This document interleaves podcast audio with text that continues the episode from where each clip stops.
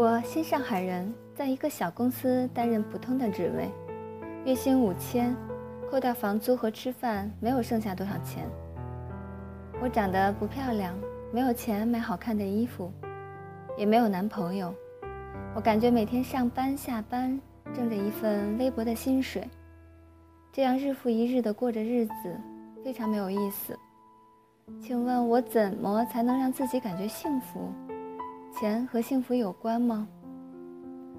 曾经有一份调查引发网友的关注，调查内容为：月薪多少会让你在相应的城市生活不惶恐？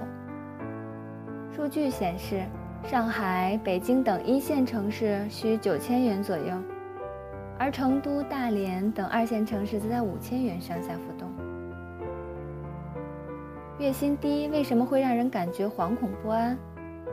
多数人的观点是，在生活压力面前，收入高低或许并不是决定幸福感的唯一因素，但却是不可或缺的重要因素。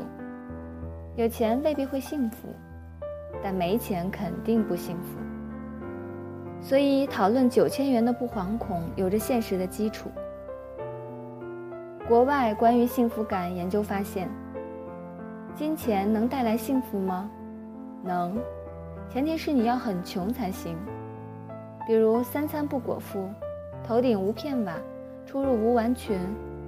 越是贫穷的国家，越下层的阶层，越穷的人。钱给人带来的幸福感的体验越多，但是当有吃有穿有住这些最基本的需要得到满足后，钱和幸福的关系会随着人的需要层级逐级向上，而逐渐递减。钱和幸福的关系是取决于钱是否真正影响了人的生存。那么幸福到底和什么有关呢？心理学家发现。一个人的幸福水平，百分之五十是由基因决定的。比如说，一对悲观的父母生了一对双胞胎，一个由他的亲生父母养育，一个抱给另外一对乐观的父母养育。这两个孩子从来没有见过面，可能生长在不同的国家。结果发现，孩子长大后，他对生活的幸福体验依旧是和亲生父母有关。无论贫穷或者富有，社会地位高或者低，房子大或者小，这些外部的条件对幸福的影响只有百分之十的贡献。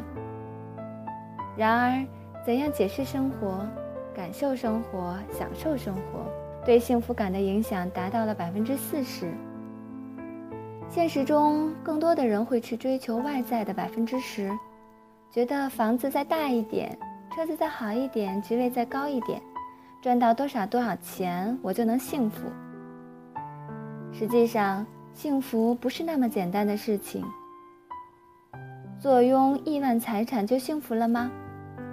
有人统计过，发现八年来，媒体公开报道的亿万富翁死亡人数多达七十二位，其中十七个人因为厌世而选择了自杀。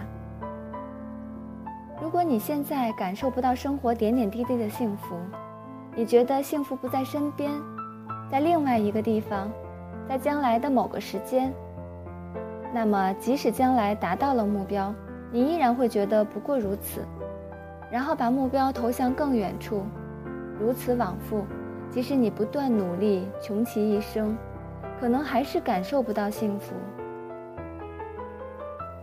当我们没有做好准备。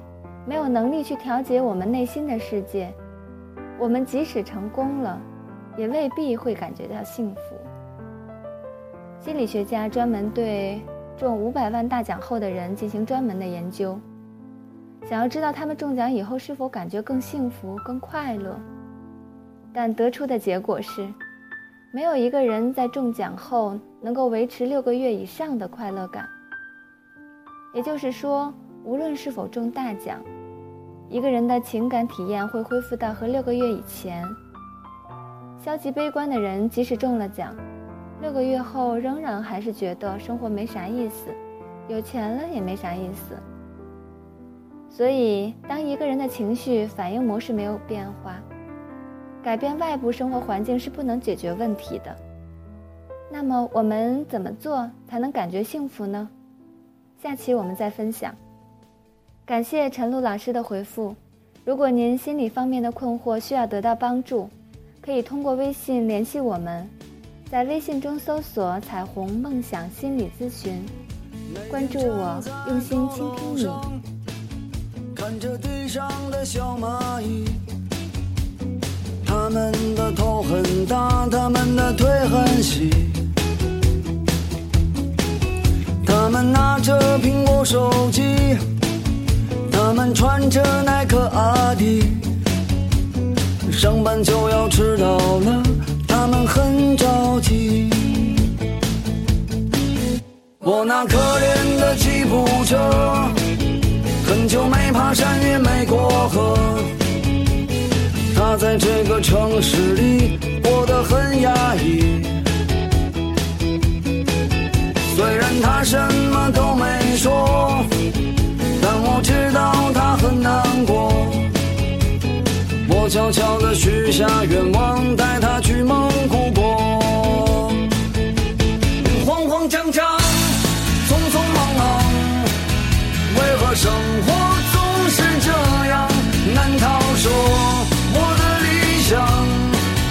就是这样